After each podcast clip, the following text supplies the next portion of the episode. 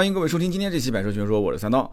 前不久呢，全新一代朗逸上市啊，这个车呢，不知道大家有没有关注过？那我相信对这个名字很多人都很熟悉了，朗逸嘛，对吧？在中国 A 级车市场里面，朗逸的销量那真的是月月都是三万多啊！就哪天如果说朗逸卖个两万多，这都可以上新闻说，哎，这朗逸现在销量下滑了，才卖两万多，才卖两万多啊！这朗逸真的。应该讲是上汽大众的主销车型之一啊。那这一次上了一款叫全新一代朗逸。那关于这个车呢，一开始对于这个名字我一直很纠结。有人讲你纠结什么？我纠结什么？我就纠结它为什么发布会的时候啊，突然之间就叫全新一代朗逸了。这之前不是一直叫朗逸 Plus 吗？都叫的好好的，这怎么能说改就改呢？对不对？就像苹果之前发布一个手机一样的，说这个叫 iPhone 八，这叫 iPhone 八 Plus。结果一上市，它不叫 iPhone 八 Plus 了，它叫全新一代 iPhone，这个我不能接受啊。然后盾牌跟我讲说，这这三刀这有什么好纠结的呢？我说不，我说估计可能因为你不是卖车的，我是卖车的。这我要卖车的之前，我跟客户一直讲，我说，呃，那个张老板、王哥啊，这个呃李姐，这我们马上那个。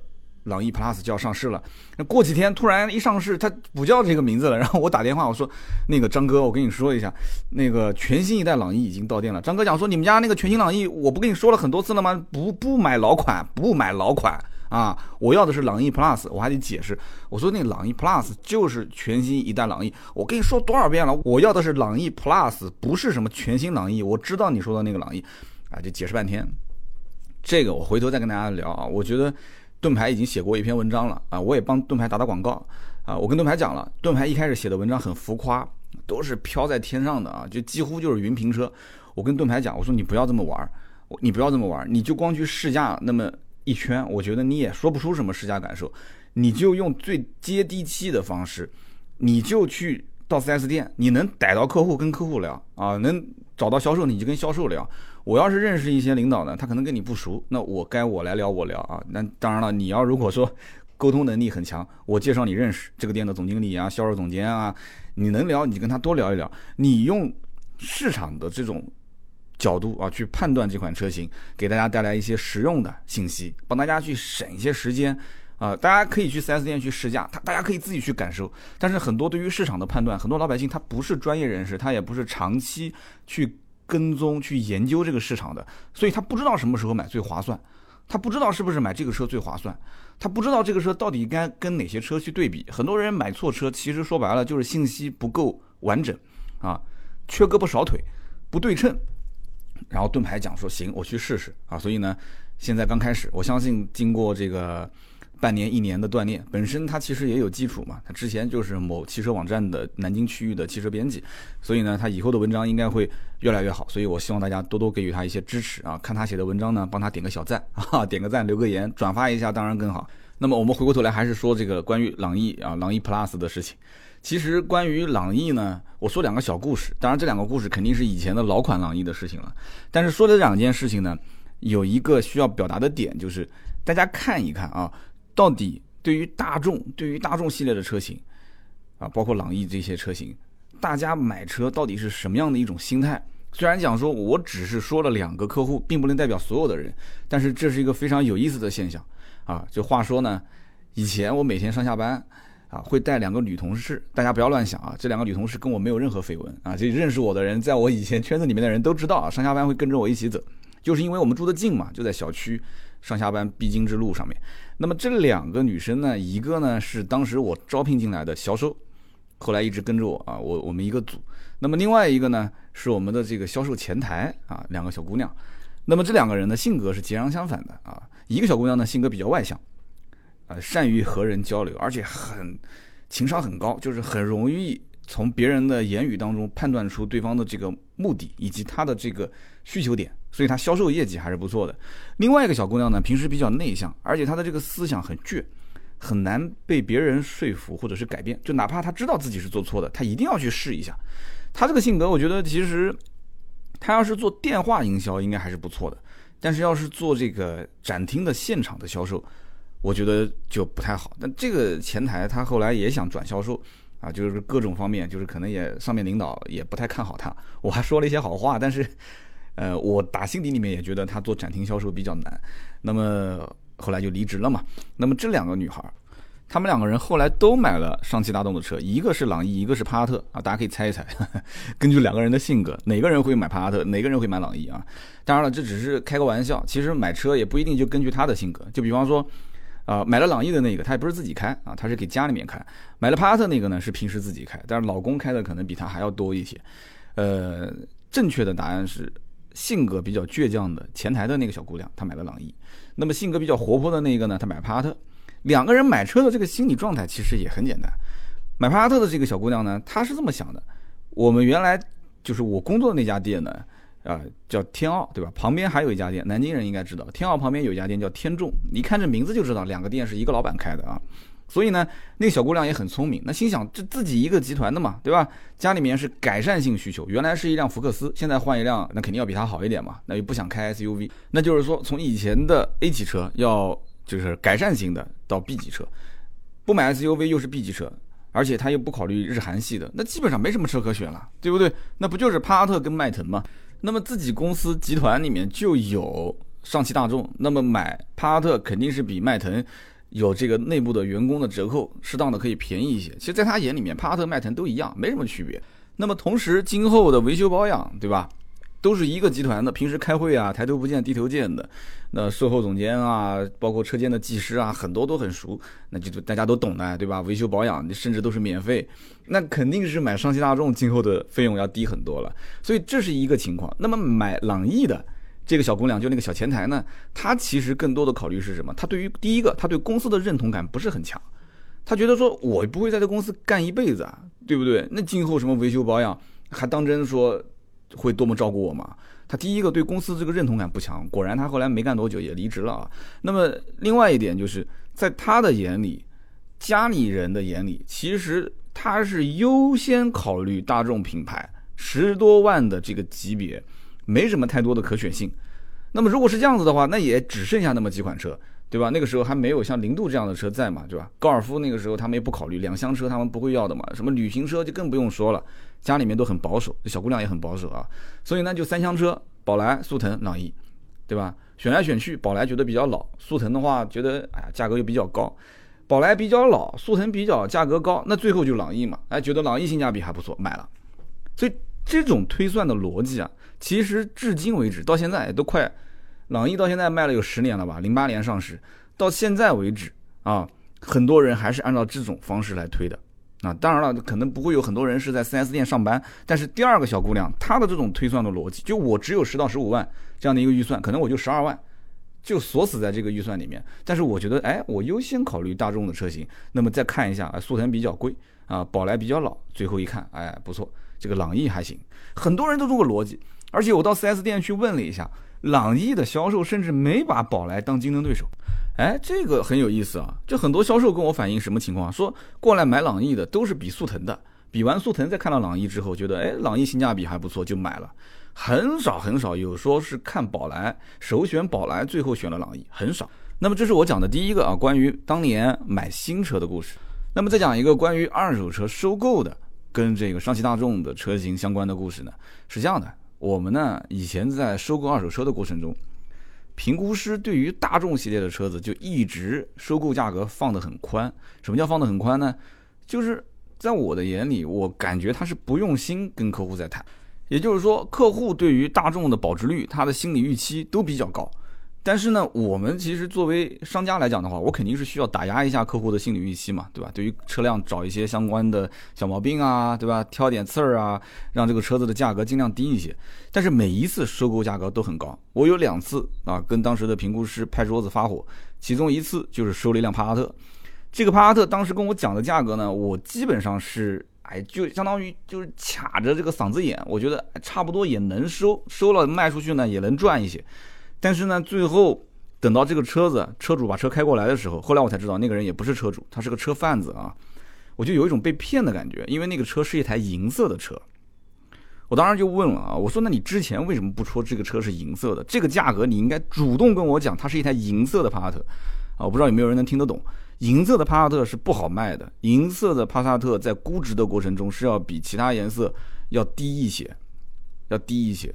那么这样的话。当时的这个估值估价，我觉得收那明显是高于市场价的。但是评估师的意思就是不行，已经答应别人了，一定要收，而且这个价格收了不会亏。我当时就问他了，我说你能怎么保证不会亏？你这个车子你将来批发能批出去吗？我指的批发什么意思呢？就是你能把这个价格直接批给同行吗？如果这个价格收回来能直接批给同行，就说明这价格收得很好。如果批不出去，那这价格基本上就是。啊，相对来讲差一些，但是如果还能零售的渠道卖出去挣点钱还可以。但我是觉得这一台车零售都有可能亏钱，这就是我跟他最大的争议点。那这个评估师为什么敢跟我拍桌子、吹胡子、瞪眼睛的跟我吵啊？我毕竟是他的领导哎，这点面子都不给吗？后来我才知道几方面原因，第一个也是最关键的，就是他觉得这个车一定能卖得掉。啊，大众的车子相当好卖，又是一个帕萨特，这车车况也不错，无非不就是个银色嘛？银色好卖不好卖，就看销售怎么去忽悠嘛，对不对？那有的人还觉得银色比黑色好呢，他当时就认这个点。但是我觉得不能冒这个风险啊！我当时的思想还是站在公司的利益角度来讲。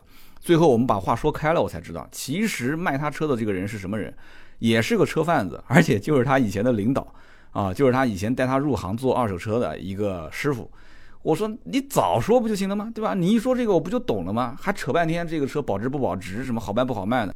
其实说白了，前面真挚的保值的问题，它都不是问题，最终就是一个面子的问题，对不对？一个男人在社会上混，讲白了，你外面答应了别人，你现在突然反悔了，他认为反悔是因为我反悔了，但是我是认为不想让公司受损失。那现在这个事情再推回到源头上来看。对吧？你答应了别人这个价格收购了，确实我电话里面你要说事实的话，确实也答应了。但是中间因为信息不对称，就看你怎么理解了。那你现在上升到说这个是你以前的师傅，是你的老大哥，你要如果是反悔了，以后圈子里面都没办法混，都抬不起头，那这个兄弟肯定义不容辞啊！我要帮你挡一枪，所以最后这个事情不也就摆平了吗？是不是？这是当时收一辆帕萨特的故事，印象很深。那么后来呢，收了一台朗逸，也是差不多这样一个概念，但是它不是因为同行。售给我，而是销售。大家知道，4S 店里面销售卖新车，有的时候要带着二手车一起谈。但是你二手车价格如果谈不好，对吧？你新车怎么谈，对方都不愿意啊。哎，你二手车收的太低了，我新车也不在你这里买，因为其他家的话，那二手车收的都很高。当时就是这台朗逸，这个老朗逸，价格不知道是哪家店，他可能就是新车那边他跟他玩了一个什么套路，二手车价格给的奇高无比。那么当时我们就很纠结了，销售的意思是，那这个车必须得卖，对吧？平时我给你们二手车部门贡献的这个收购车辆也不算少，你不能这么，对吧？这么自私啊！他认为我们我们很自私啊，就是你们二手车部门就只顾着自己的 KPI 考核，你不管我们，这话说的很难听啊。那个时候还没有什么二手车估值平台啊，还没有什么人人车、优信啊、瓜子这些，所以呢，我我只能是跟他理论啊，或者给他看看什么一车二手车啊，或者是汽车之家二手车啊。那个时候还有一些像什么第一车网啊，给他们看一看。我说你自己看这些网站上面的价格，对吧？网站上挂的价格都没有这个客户开的高，你说我怎么能收他这个车？这个是评估师说的啊。那么销售是怎么回的呢？销售回的很简单，销售说，你是没干过销售吧？啊，销售是做什么的？我卖这个车，新车的价格也不是同城最低，那为什么我能让客户心甘情愿的在我这里买车呢？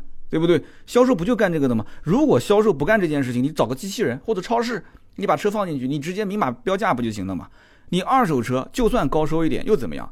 这个车子也有它的优点啊。说这个车子，你看整个车那么新，确实那个车很新，车况极品啊。然后整个车也没怎么做过漆，这个车子你更别说事故了，又是在 4S 店常规保养。那个两个就车主夫妻两个人呢，岁数比较大，那车子用的很细，里面都是做座椅套啊，都包的好好的。你打开来那个座椅套，那个整个车子就跟新的一样。他说：“你这车子你明显可以高价收的，你为什么不收？而且收了能挣钱啊？”说半天，我们跟他之间也说不清楚，因为二手车部门跟新车销售部门，我都你想我是从新车部门调到二手车部门去的，那有些老同事啊，这大家关系都还不错，所以当时这个车也是。用我们行话讲叫挺着嗓子眼收的啊，那个价格就是明知道这车价格收了估计要亏，还是收了。但是很神奇的是什么呢？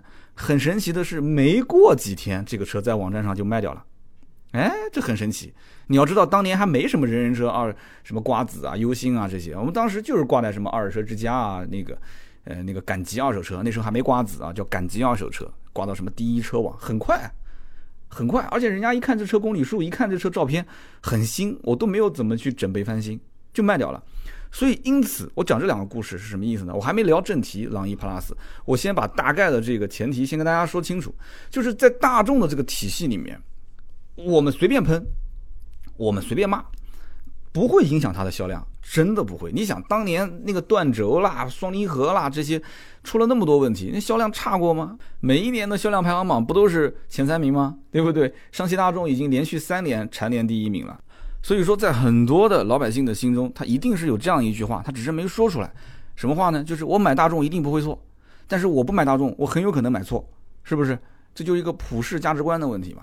所以说我在聊朗逸 Plus 之前，为什么先要说这两个小故事啊？一个新车的，一个二手车的，就是先要表达一个观点，这个现象现在没办法改变啊。你甚至于你看我刚刚前面讲的这两个我同事，对吧？他还是卖车的，他还是汽车销售公司的前台，他最终还是逃不出这样的一个普世的价值观。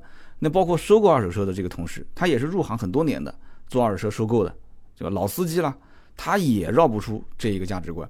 为什么呢？因为大家都是一个编码体系啊，就是这个你能接收的信号和我能翻译的信号，大家都是在这一个编码里面，所以大家就公认了所谓的什么保值率啊，所谓的这个车子啊怎么怎么好。但真的是那么好吗？当年如果说德国车确实甩了其他的品牌几条街，我也可以这么认可。为什么呢？首先，当年的市场上可选择的。车型不多，其次呢，德国车当时确实在各方面比较严谨，但是后来慢慢的也学坏了，对不对？减配一减再减，而且很多的车子老中青三代同堂，就换着各种方法来玩儿来骗钱。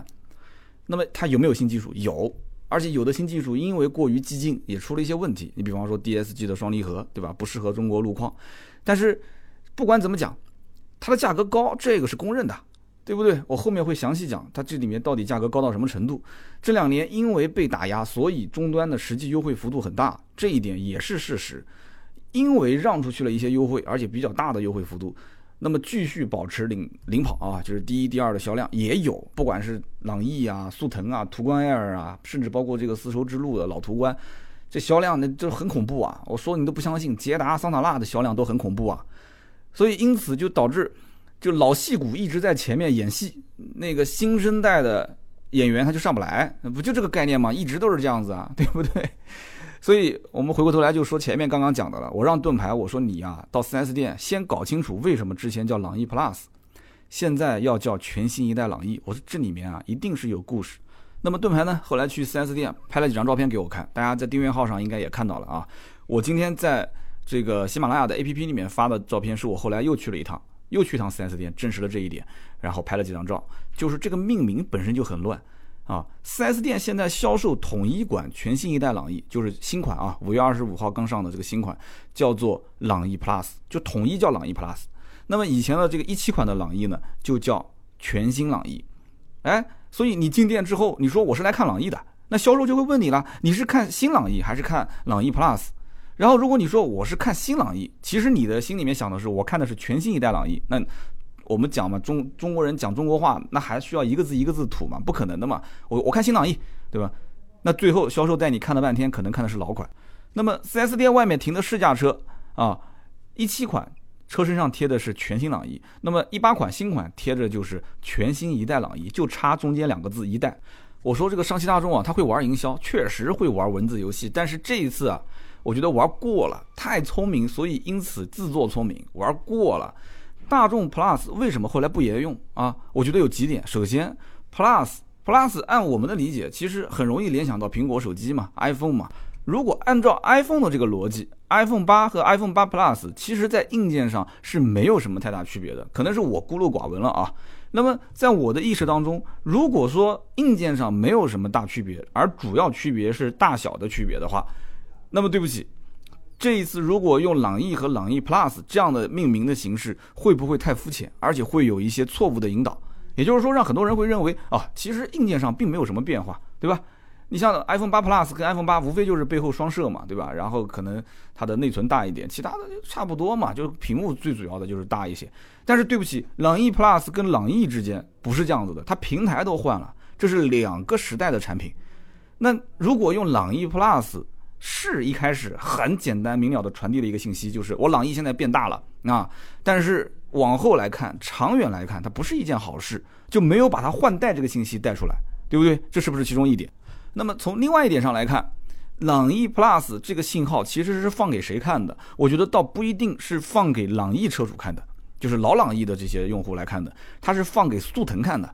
就说白了，我朗逸当年很多人其实拿速腾去比的话，朗逸可能还稍微呃略微的不占一点优势，但是呢，综合性价比打完折之后的价格还是可以的。好，我这次朗逸 Plus 你看对吧？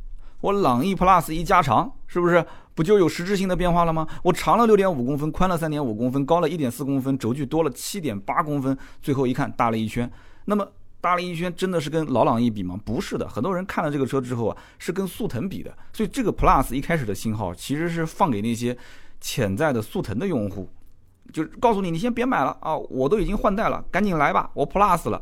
但是等到真正上市之后呢，我就不叫 Plus 了，我叫全新一代朗逸。如果当时按照全新一代朗逸去打宣传的话，你没有 Plus 这个信号，其实是没有补足当时的短板。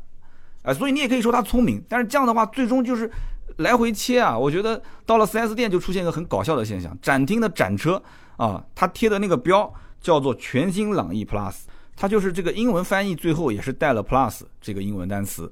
但是外面的试乘试驾车的车身标贴上就没有啊，它就叫全新一代朗逸，它的英文翻译最后也是没有 plus。而现在如果说啊，它要是不加 plus，也有它的好处，为什么呢？就是理论上这个车子就朗逸 plus 是大了一圈了，但是对于老百姓而言，它的实际大小，至少从我啊到后排体验上来看，我没有觉得它的后排真的有什么实质性的变化。而现在老百姓买车，这台车是不是加长了？是不是空间增加了？绝大多数是按照后排的腿部空间来判断，是不是这样子？所以说，你如果现在用 Plus，而且是强调 Plus，用它来命名的话，那很多人会觉得说，那你既然是 Plus 的，那肯定得大啊。可是我过来一看，我很失望，啊，对吧？你这名字起的不是很贴切。但是你用全新一代，其实你可以表达出它重点是换代关系啊。所以这样的话，销售顾问就可以强调了嘛，对吧？我们是 MQB 的新平台啊，新平台的重要性是什么？啊，但问题是，你还不能说自家的这个 PQ 三四平台不好，为什么呢？因为老朗逸还在卖啊。当然了，在销售的口中，他肯定不会说它是老朗逸嘛，对吧？他会说那是全新朗逸，这是全新一代朗逸。哎，这太复杂了，我们就在节目当中管全新朗逸就叫老朗逸，好吧？刚上市的就叫朗逸 Plus。有人可能会问，说这两台车难道长得很像吗？其实大众的车长得都差不多，对不对？但是如果告诉你，现在眼前这三辆车都是朗逸。这个时候你其实就很好判断了，为什么呢？因为你要稍微关注一下朗逸车型就知道，这个朗逸 Plus 呢全系是 LED 大灯啊，这可要人命了啊！为什么说这就要人命呢？因为朗逸之前没有氙气大灯，你有人讲说不对，最顶配的那个版本啊，1.4T 高功率的运动版就是氙气大灯，但是对不起，你可以去问一问，你去问一问 4S 店，一年那个车能到几台？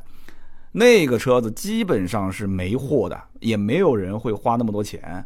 啊，十大几万去买一个，呃，一点四 T 高功率版的朗逸，所以因此那车几乎看不见，我们可以忽略。那么剩下来所有的朗逸全部都是普通的卤素灯。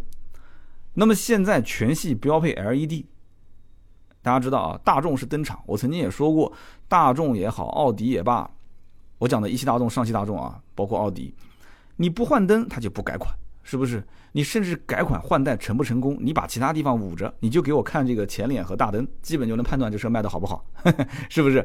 啊，这是一个看脸的时代。所以懂行的一进门一看，说，哎，两台朗逸放在一起，对吧？当然也有人会讲中网不一样。我们不说那些什么中网啊造型，我们就说大灯，LED 大灯，那就基本上断定了，其实这也就是一个新款朗逸啊。那么以前的那种蜡烛灯啊，就是卤素灯，那对于客户来讲。那怎么去选？有人讲说，啊，那肯定嘛，选新款不用说的啊。有的时候是这样子的啊，不怕不识货，就怕货比货。如果说朗逸 Plus 不往展厅一放，你老朗逸放在展厅，它就站在这个 C 位的位置，对不对？啊，玩游戏都知道，绝对的 C 位啊，carry 全场。为什么呢？朗逸的销量看得出的嘛，对不对？你甭管别人怎么骂，什么哎这德元朗拉皮的，对吧？老 PQ 三四平台技术落后，没用，照样有人付钱。那现在好了，朗逸 Plus 对吧？最新的平台，它不就是定价高一点吗？大众还怕定价高吗？不怕，对不对？定价多高都能卖得出去。就像那个 4S 店里面不是挂那个横幅吗？有钱了买辆大众可以风花雪月，没钱了卖掉它可以东山再起。然后破折号论大众的保值性。这张图啊，我们在喜马拉雅的 APP 里面也会放出来。然后我当时把这张图发到微博上了，下面的留言是这么说的：说，哎。这不是应该对面丰田店挂的横幅，怎么挂到大众店去了？啊，是是是，丰田跟大众都保值啊，都保值。所以当时我去看到这家上汽大众的 4S 店啊，展厅里面呢，第一辆它就是这个全新的朗逸 Plus。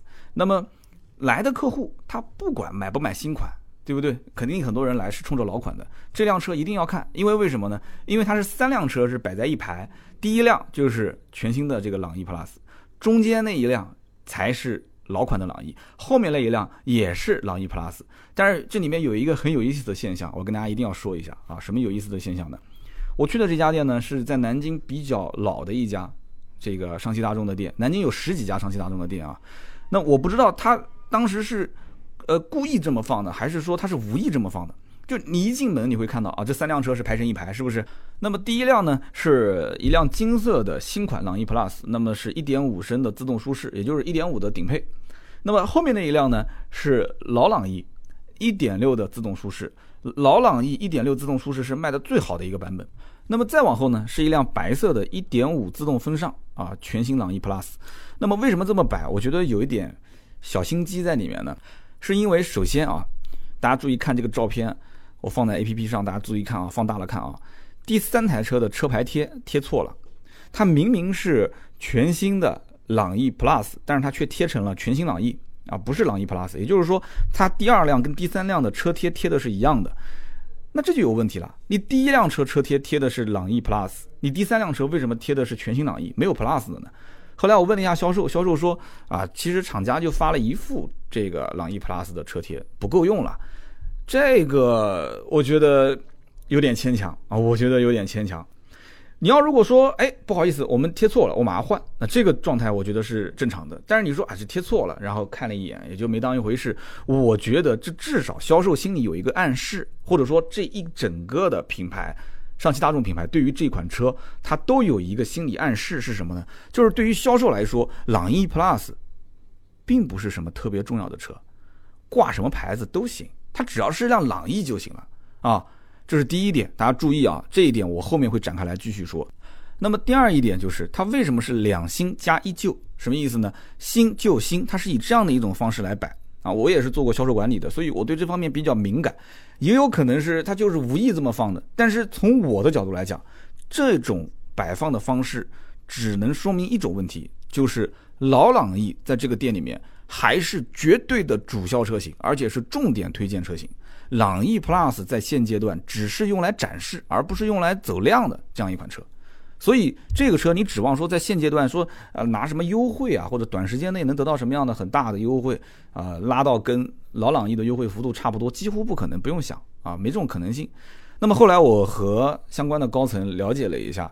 那么也印证了我的这个想法，什么意思呢？就是说现阶段的朗逸 Plus，它的价格是不会有什么变动的。为什么呢？很简单，因为每一家店啊，全国八百多家上汽大众的 4S 店，每一家店每个月的配额，它是根据你全年总销量的，有的一个店可能两千多，有的三千多，有的四千多，那根据这个来，也就一家店能配到大概五到十台车。一家店一个月啊十台车左右，所以现阶段各家上汽大众的 4S 店对于朗逸 Plus 没什么任务，没有什么任务，没有什么库存压力。那你说 4S 店他犯得着给你优惠吗？对不对？我就按原价卖呗。我原价实在卖不动了，我就适当的送一点点保养，送一点点装潢，意思一下，给客户一个台阶下，不就行了嘛？所以说，现阶段就出现了一个非常有意思的现象，就是来的客户基本不存在老朗逸和朗逸 Plus 之间纠结的问题。哎，那为什么会出现这种情况呢？就是不是纯粹就是价格的这个导向问题啊？这里面呢，我觉得要讲一个关于去商场买衣服的故事。这一段呢，我们听友因为都是男男性啊，所以我建议把这个声音放大一点，给旁边的这个女朋友或者是太太们啊，给各位的夫人们、老大们去听一下，就是买衣服的这个状态。无论是什么品牌的服装啊，你到专柜去，你会发现它其实都有当季的新品和过季款，对不对？那么过时的、过季的这种款型，那肯定是打折力度比较大，是不是？新款很多当季的都没有优惠。但是你问一下你身边的女朋友或者是你的夫人，你问她，你说你去买衣服，你会首选当季款还是首选过时的过季款？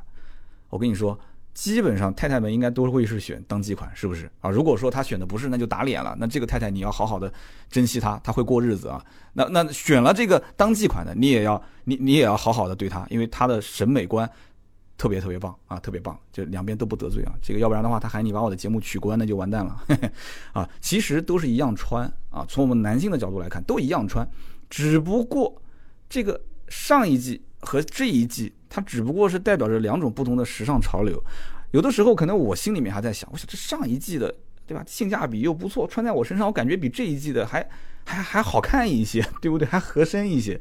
但是对不起啊，就是因为设置了当季和过季这样的一个概念，什么叫当季？什么叫过季啊？我到现在我都没太没太搞懂，对不对？所以这个里面就设置了这样一个概念，所以在心里面我们是会有心理暗示的。我我我们会认为我们就应该这样穿，我们这样穿的话才代表着时尚啊，代表着当下最流行的元素。其实我也不知道啊，什么什么流行元素 我也不懂。所以就在我们心底里面就是这样的一种感觉啊。所以很多我们遇到过这种就是卖衣服比较厉害的一些销售，他会主动帮你去穿搭，然后给你一些意见，而不是说你穿什么他都说好啊，不是这样的。他会他会说嗯，这个穿在你身上不合适。哦，我给你再换一套，再可以试一下。我给你再换一件，哎，你可以再加一些这种配饰，哎，你可以这样。哇，其实我其实当然也知道，他这里面肯定是有一些套路的，对吧？他推给我的很多都是当季的，啊，我最后穿的是爱不释手，最后一结算说啊，对不起，这个是当季的，不打折，这个也是不打折。那我说你给我选那么多，有几个是打折的？他说啊，这这这个是打折的，打折的都是便宜的啊，当季的不打折的都是死贵死贵的那种。啊，但是你穿的很好看，你脱不下来，你很开心啊，那怎么办呢？那得买嘛。是不是？往往我我被套路了，我还很开心的跟大家说谢谢啊，下次再来，是不是这样？就往往这种卖车的过程中，已经渐渐的，特别是在大众的这种啊同模块化、平台化的情况下，造的几乎都一样，制造新款跟老款，而且以后会非常频繁的制造新款和老款之间的一些细微的变化啊，或者说是告诉你这就是当季的，那个是过季的，用这样的形式来刺激你买，要不然的话你怎么买啊？都长得都一样啊，是不是？甚至你可能还觉得老款更好看一些，所以现阶段来看朗逸 Plus 的基本是直奔主题来的，反复纠结什么新老朗逸的客户基本上是没有的，啊，从价格层面上确实也是，说到底的我不说了嘛，只有卖不出去的价格，没有卖不出去的车。从价格层面上来讲，新款现阶段不优惠，对不对？老款朗逸卖的，哎，说你看我们对比价格就看得出来，老款的朗逸卖的好的那个版本舒适型，官方报价十三万六千九。那么优惠多少钱呢？优惠两万多，至少两万五起步，十三万六千九打完折十一万上下，十一万上下办好牌照，最后我我们不说上海那种很大几万的啊，这很贵的，就正常的城市办好牌，最后十二万五上下，啊，就是一个朗逸现在卖的最好的一点六自动挡，十二万五办好。那么新朗逸现在官方如果说没优惠的话，它的定价就比之前的老朗逸要贵六千块钱，就十四点二九万啊。你说换了新平台，又多了一些配置啊什么的，那你说贵个六千块钱，能不能能不能接受？那有的人他能接受啊，但对不起，这是没有优惠的，那就不止贵六千了，对不对？十四点二九万，如果没有优惠的情况下，办好牌照下来将近十六万，十六万和刚刚我说老款十二万五啊，这样一算下来三万多啊，三万多还有什么好纠结的？对不对？三万多还有什么好纠结的？我口袋里面就揣着十二万，我就是冲着老朗逸来的。我看看新朗逸差不多配置，结果你贵出三万多，我根本不会纠结，我只会问：哎，这是新款哦，买老款回家啊？新款哦，就最多就是这样。但是对不起啊，但是对不起，买这个老朗逸和朗逸 Plus 两种人，大家注意啊，思路是截然相反的，这一点一定要记住了。我相信现在肯定有人会买车。大家可以掂量掂量看一看，或者身边有人在买车，一定会有人考虑什么朗逸啊？你可以把这个逻辑说给他听听看。买朗逸 Plus 的人，他的思路是这样子的：首先他会这么想啊，我是冲着这个车换代了，MQB 平台，对吧？那么这个是以后大众的趋势啊，就好比说玩手机嘛，对吧？你还在用按键手机，我已经是触屏了啊，你还在看这个老式的晶体管的老方盒子电视机，我现在已经是看液晶电视了。啊，这是第一个思路，就是换代了，趋势，我现在已经是跟上趋势了，跟上潮流了。第二个，这个车看起来，哎，整个车确实是大了一圈啊，对不对？各方面的数据，而且你仔细看的话，哎，好像是比它感觉更扁平化一些啊，感觉更加大气一些。那么很多车评人还会用什么词啊？要会说什么动感犀利啊，年轻时尚运动啊，这反正全部往上怼是不是？好，那说完之后，你会觉得，哎，这看起来也不错。然后呢，你再看具体配置差别，LED 大灯，我刚前面说了，LED 大灯这个是最显眼的，多显摆啊，很显摆，是不是？然后呢，电子手刹，哎，你看，你些老款还是拉手刹嘛，对吧？现在电子手刹啊，Auto Hold 啊，发动机启停，以前老朗逸都没有的啊。然后呢，中控带个屏，以前老朗逸这个价位也没屏，现在多个屏，虽然那个屏也不是很大啊，而且现在很坏。试乘试驾车的屏都是厂家选装的大屏，但是你实际买的展厅的这个展示车辆的屏是小屏，啊，这一点我跟大家一定要提个醒啊，你不要认为说试乘试驾车上那个屏就是你最终买回来那个屏。现在全中国的上汽大众的 4S 店配的试驾车都是选装了大屏的，这样也好嘛，对吧？这样的话选装肯定是不现实的了，那 4S 店可以再增加一个消费装潢的项目，对吧？对吧？让你去买一个大屏幕改装一下。那可能有人会说了，说光是这些啊。那我还是看不出，你说一个朗逸 Plus 凭什么贵三万块钱，三万多，你能说服我让我值得出手，对不对？如果是我，那我就买老朗逸。如果是这样一个想法，那我们只能说明一点啊，只能说明一点，就是在看朗逸之前，你的预算就在十二万上下啊，而且你还少看了一款车。你如果一旦看了那款车之后，你再回过头来看朗逸 Plus，你会觉得说，哎，这朗逸 Plus 还是挺值的。有人讲说什么车啊，这么神奇啊？看了那款车，我就会觉得这款车性价比不错，价格还挺好的，可以值得出手。我告诉你，真的有这样一款车，有的人估计已经猜到了。我前面应该也提到了，就是一汽大众的速腾。哎，我在跟销售聊的过程当中，我就发现了，销售讲，他说我们其实没有把宝来当成竞争对手，大多数过来看朗逸的人都是速腾。那么好。这就是最关键的一点，就是说选择大众的人，他天生是不是对大众这个品牌是有好感的？但是你光有好感不行，你还得口袋里面有钱，是不是？那么这里面到底有多少钱，他就会细分。如果口袋里面有十万，十万出头一点点的话，你可以在朗逸的手动跟自动之间找到一个适合你的车。你去选速腾那是不行的，速腾的话，那你基本上。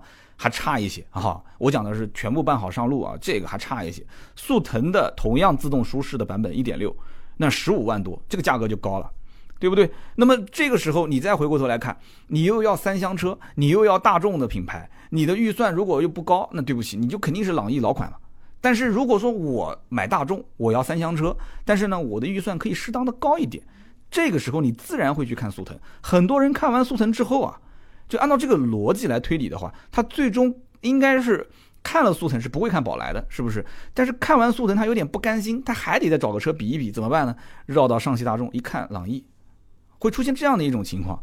那么实际情况是什么呢？就是看了朗逸之后，又会发现，哎，好像朗逸的配置更高一些，空间也大差不差嘛，对不对？但是性价比也不错，所以就会出现朗逸为什么在市场上终端销量卖的那么好？就这个逻辑是这么推下来的，速腾是出了名的 A 级车，这种价格非常高、高价的典范。这个典范是打双引号的啊。那么当然了，速腾也是减配的典范，对吧？那减配到最后连后面的独立悬挂后来都剪掉了，结果刀片悬挂，然后再补个补丁就完事了，哈，再偷偷摸摸的再把这个悬挂给你换回来，换成独立悬挂，哎，这不就跟明星一样吗？是不是？偷过税的、出过轨的啊，这都很正常啊，这都很正常。但这些重不重要呢？那有部门会去管他，是不是？也会有人会去揭发他啊。这个点到为止，不再往下说了。现如今不就这样吗？啊，英雄孤坟无人问，戏子家事天下知啊。所以说，这个大众就像明星一样，在中国。他戏演的好不好其实不重要，重要的是什么呢？混个脸熟，对吧？片酬一定要高，就是价格一定要高。所以速腾的1.6自动舒适，它卖到15.08万。如果说去看了速腾之后，你这个时候再看朗逸 Plus，哎，你会觉得，就是速腾的15.08万比朗逸的最新款啊，朗逸 Plus 14.29万贵了将近八千块。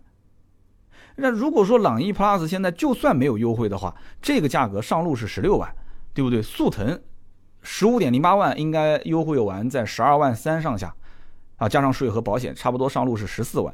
那么这个时候再回过头来看朗逸 Plus，同样的配置，自动舒适型一点五的话。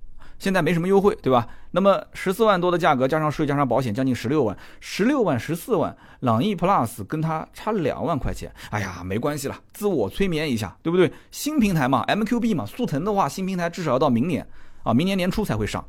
那么现在我要买个朗逸 Plus，我开出去最起码邻居知道，哎，我开的是一个新款，对吧？新车，你开一速腾，那小区里面都不知道有多少辆速腾了，是不是？而且说起来，这个车比速腾还大一圈，是不是？平台更新又大一圈，配置呢也不比它差啊。当然了，这个什么柳力梁半独立悬挂啦，什么中国特供车这些，这都可以遗忘啊，可以选择性的遗忘，是不是？那么这个时候就会觉得说，嗯，我其实既然在当下我要买车。而且大家既然都没有优惠的情况下，我也不是很亏，那我花这么多钱买一辆朗逸 Plus 也是可行的嘛，对不对？车子永远都是掉价的，我买车我难道还要等这个车保值还往上升吗？不可能的嘛，对不对？很多人想得开，他会去买。第一批的朗逸 Plus 客户他就是这样的啊。但是今天节目的最后，我还是要提醒，这款车到今年年底优惠一万到一万五是必然的，只不过现在没放量。现在只是一个展示阶段，经常会看到可能在城市里面，啊几家上汽大众的 4S 店会联合起来做一个巡游，只是展示量没放开。只要等到这个量一放开，朗逸 Plus 的优惠一万到一万五，我是建议啊，这个车至少是降到一万五的优惠，入手是比较划算的。以当下的这个价格入手，那真的就是你想的比较开啊，你想的比较开。那么什么时候这个车的价格会降到两万到两万五呢？我觉得就是朗逸的，就老朗逸的1.6停产，啊，1.5直接就开始替代这个老朗逸1.6的这一部分的客户人群的时候，两万到两万五是可以让的。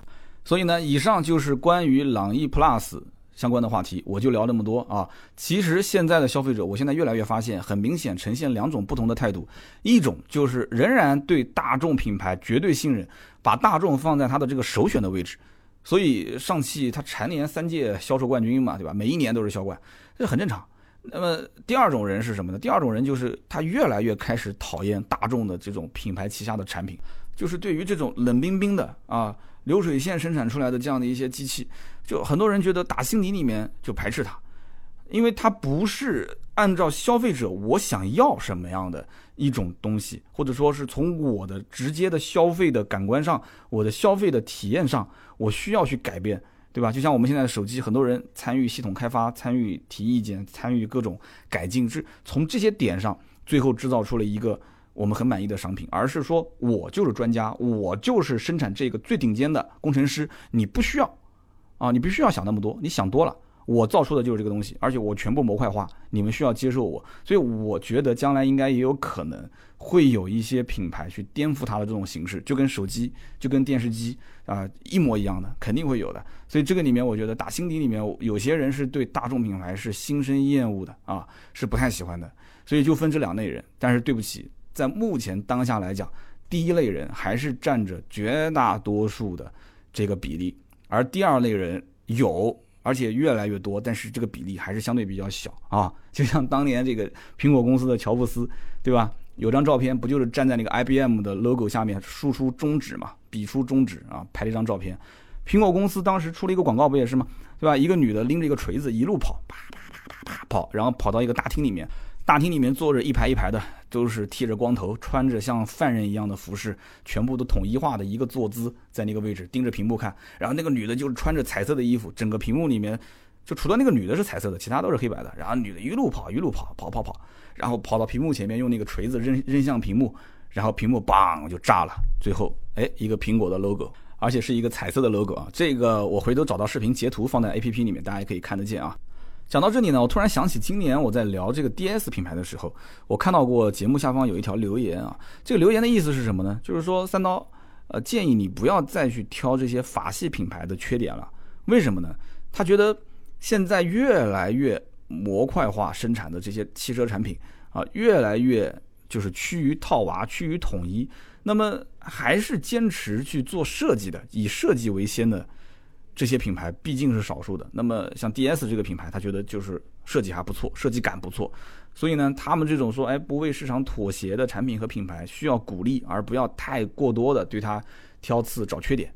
那么看完之后呢，这条留言我当时也是挺有感受的。说实话啊，有的时候呢，我自己都不知道到底哪个是对的，哪个是错的，对吧？就像我问身边人，我说你们从苹果手机现在换到安卓手机，是因为苹果手机不好吗？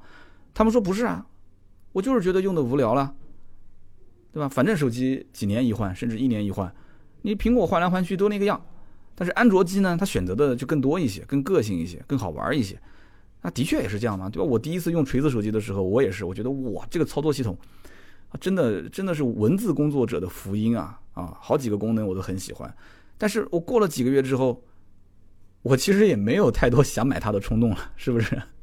啊，这到底怎么回事呢？大家可以帮我分析分析啊。那么好的，以上就是关于今天啊，关于朗逸 Plus 的一些我所聊到的内容啊。更多的其实大家可以参考别的一些同行的试乘试驾的感受，也可以看看盾牌的这篇文章。那么我这里呢，只是作为一个市场分析，给大家补充一些观点，好不好？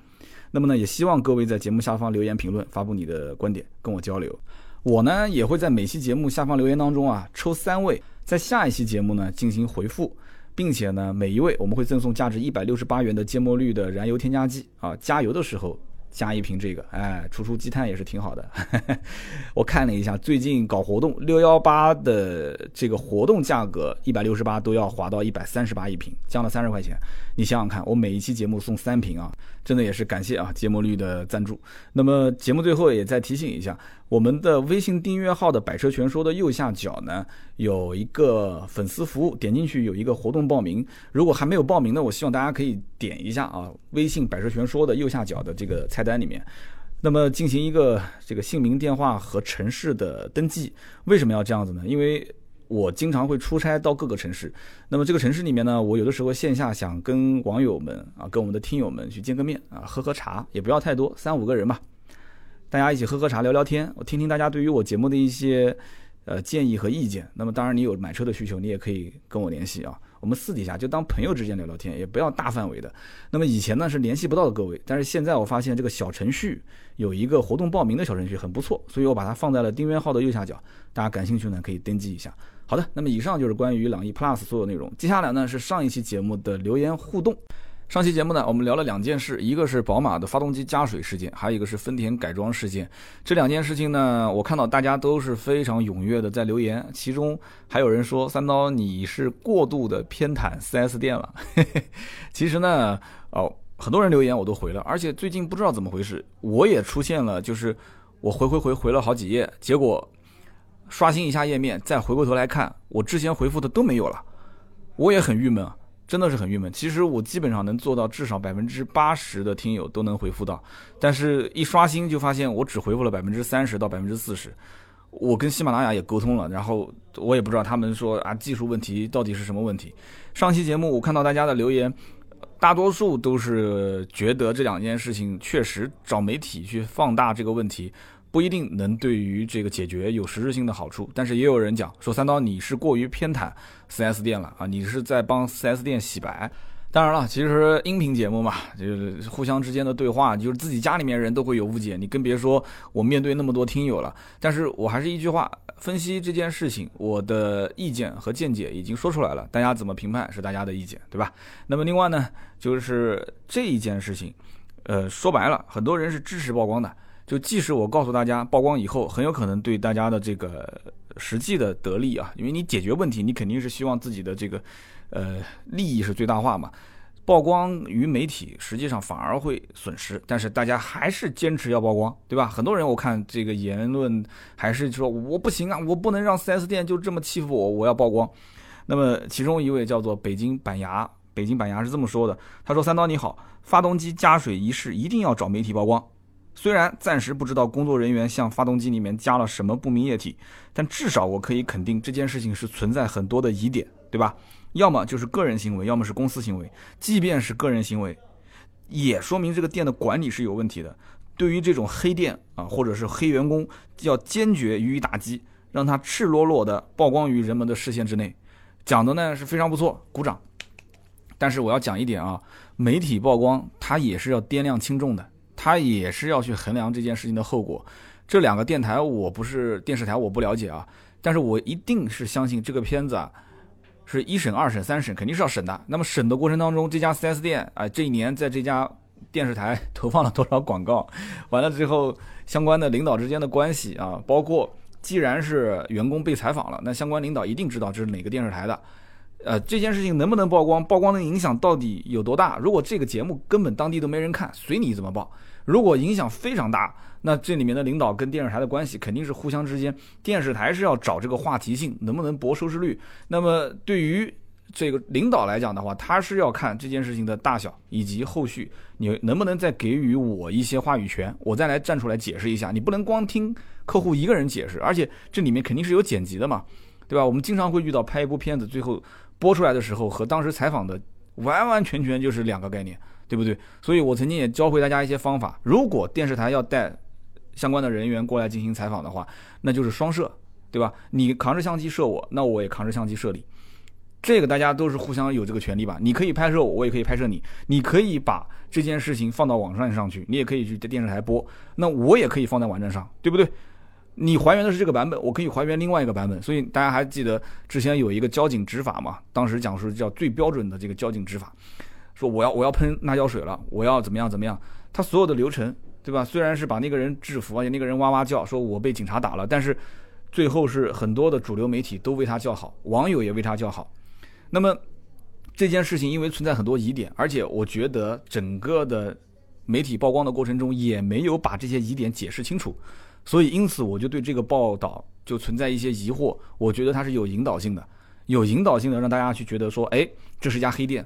啊，这个员工鬼鬼祟祟的，他一定是，就他会有很多的影射，就影射这件事情是往我们想要知道的那个方向去走，而真正我想知道的是真相，是他到底加的是什么？你哪怕把发动机拆开来，对不对？那你既然你说你电视台你你你很厉害，那 OK 啊，对吧？那我们拆开来啊，对不对？我们就让这家 4S 店拆开发动机去查有没有这个魄力呢？那拆之前肯定要谈赔偿问题啊。那么这个赔偿的问题谁来协调啊？谁来协调？你电台媒体是可以协调得了吗？对不对？4S 店说我加的就是添加剂，对不对？但是我添加剂来源我现在壳子扔了啊，盒子也都扔了，人员也辞职了，我录像我现在调不出来了。但是你说你加的就是水，你双方现在就是罗生门嘛，谁说的都不一定是真相啊。那怎么办呢？那最终结果就是拆开来检查嘛，查拆开来检查里面是水，那对不起，肯定就是你的问题。4S 店你必须得要承担。那拆开来如果里面它不是水，那你是不是你客户就是疑心病比较重，对不对？媒体就作为见证方，那我觉得可以啊。但是对不起，你协调不了，你也解决不了，你也没有还原真相。但是最终报道的这件事情，真的能给客户带来好处吗？换句话讲，也就是这位听友留的言说，像这种黑店、黑员工，我们要予以打击，赤裸裸的曝光，那真的你这一次新闻报道的曝光，就能让这种现象杜绝吗？将来就没有吗？我觉得更多的还是意气用事吧。那当然了，所有的人遇到这种事情都曝光，这家店曝光个十次八次，那有可能啊，因为他总是犯同样的错误，他总是坑人，对吧？就像三亚的那种路边的海鲜店一样的，他总是坑人。但是坑到今天为止，三亚的这种天价海鲜也不是一天两天了，那不还在吗？对不对？坑人这件事情，那我当时我也发微博了，我也被宰了啊！我看了大众点评，大众点评上全说那家店是黑店。那他为什么还能在三亚的这个解放路上面开的啊这么滋润呢？这背后肯定就不仅仅是媒体曝光的问题嘛，是吧？好，这一个叫做北京板牙留言，第二位呢叫做孤独的行者 E K。那么这位兄弟他是这么说的，他说我是搞汽车美容装饰的，我给很多 4S 店合作过。那么先说这个改装问题，实话说啊，很多 4S 店的展厅里面的车都是改装过的，很正常。你比方说丰田店的霸道啊、荣放啊。放在展厅里面的车，有个拉花，有个改装啊，做个展示嘛，不就跟卖衣服的这个模特外面穿的衣服一样吗？它只是一个展示效果啊。那么 4S 店送太阳膜，报价两千，你说要给你折算，那这是想太多了。他两百块钱都不会给你折的，因为根本就不到这个价格。然后三刀这个节目当中说的前后护杠啊，它不是保险杠，也就是前后三百块钱吧。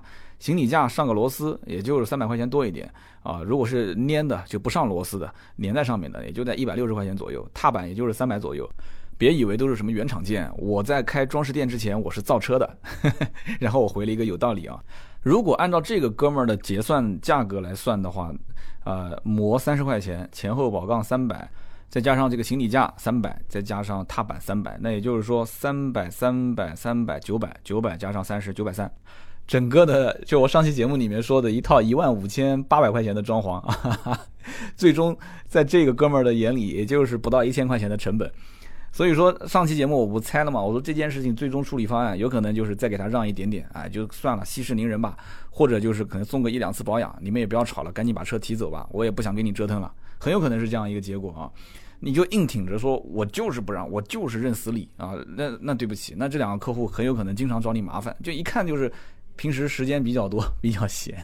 但是这件事情呢，也不是说谁讹谁，其中有几个听友讲的也是很有道理的，就是说有些客户他可能他真的他不理解，他不知道什么叫底价，他不知道什么叫做自己已经占到便宜了，他只知道哎，按这个逻辑是对的，我现在展厅的。对吧？你有这个东西，我买的没有，那你得给我。好，你给到我了，你给到我多少钱？一万五千八。那现在改装是违法的，我又不要，不要，那你能不能折成钱？那这个逻辑听起来是对的。我上期节目也解释了嘛。所以这两件事情，我觉得还是不同的角度。那么有人觉得这两个客户呢是不讲理，但是从 4S 店角度来讲，我处理了这么多年的 4S 店纠纷，最终应该多少会妥协一点，而且妥协的方式肯定是以折算成本来计算这个我所处理问题的代价。那么这个哥们儿已经算过了，一千块钱不到，所以最后处理的结果，我估计多数这些人可能还是要装饰啊，算算了，我就装吧，装吧。但是他如果觉得说我装了反而更丑，一开始就心里面没想过要装，那他宁愿拿一千块钱的现金优惠，或者是拿个呃两三次、三四次保养啊，很有可能是这样。那么接着看下一位听友，下一位听友叫做拓海的 A E，他是这么说的，他说三刀。我想请教一个问题：为什么几乎所有的平行进口车商都没有引进雷克萨斯 ES 三五零？哎，这个话题是我应该是上上期聊这个平行进口车的时候，确实忘了说一件事情，就是忘了说为什么雷克萨斯没有平行进口车。因为关税调整之后啊，雷克萨斯的价格影响是比较大的，因为它全部是原装进口的嘛。这一段我忘了讲了。呃，我留言的时候在喜马拉雅下方评论我也说了，我说第一个是。国外的价格甚至比国内的雷克萨斯价格还要高，就完全没有平行进口的必要。那么第二个就是雷克萨斯这个车呢，买车送保养、送维修。那么第三一个呢，就是基本上雷克萨斯也不用修，质量比较好。那么展开来稍微说一下吧，雷克萨斯的汽油车是四年十万公里的免费保修保养，混动车辆是六年十五万公里的免费保修保养，电池是十年二十五万公里的质保。那么这个里面呢？平行进口车也不能说没有，雷克萨斯平行进口车也有，比方说雷克萨斯的 LX 五七零，啊，这个车是有平行进口的，为什么呢？因为赚钱啊，这个车在国内要加价二十多万、三十万，那平行进口多多少少还是能有一些钱可以赚的，啊，有利润可赚，它就肯定有人做嘛。但是雷克萨斯其实在中国很多车的定价并不高啊。在美国这种就是全球卖的车价最便宜的地方，有人都算过，雷克萨斯在当地卖三十多万的车，在中国也就卖三十多万，两边也就差不到百分之二十。那么如果说这样子的话，那你平行进口车你至少要差价在百分之二十以上，你才能至少是十五以上，你才能有竞争力，对不对？你两边官方售价都差不了多少，你再加上资金成本、运输成本回来之后。啊，国内你又少掉了免费的保修保养，那谁会去买你这个车呢？你中间的这种差价部分肯定是达不到百分之二十嘛。那么这样的话就没人买了，所以上一期呢，关于雷克萨斯为什么没有平行进口车这件事情，我们可以再展开来聊一下啊。感谢这一位叫拓海的 A E 他问的这个问题。好的，那么以上就是今天节目的所有的内容，感谢各位老铁的收听和陪伴啊，真的是每期节目都很长啊，听到最后的真的是铁粉啊，谢谢大家。如果还没有在我们的微信订阅号“百车全说”右下角。去登记这个姓名电话的话，我希望各位老铁还是可以登记一下的。我也很希望在线下能跟大家见面啊，坐在一起喝喝茶、聊聊天什么的。非常感谢各位的收听，我们周六接着聊，拜拜。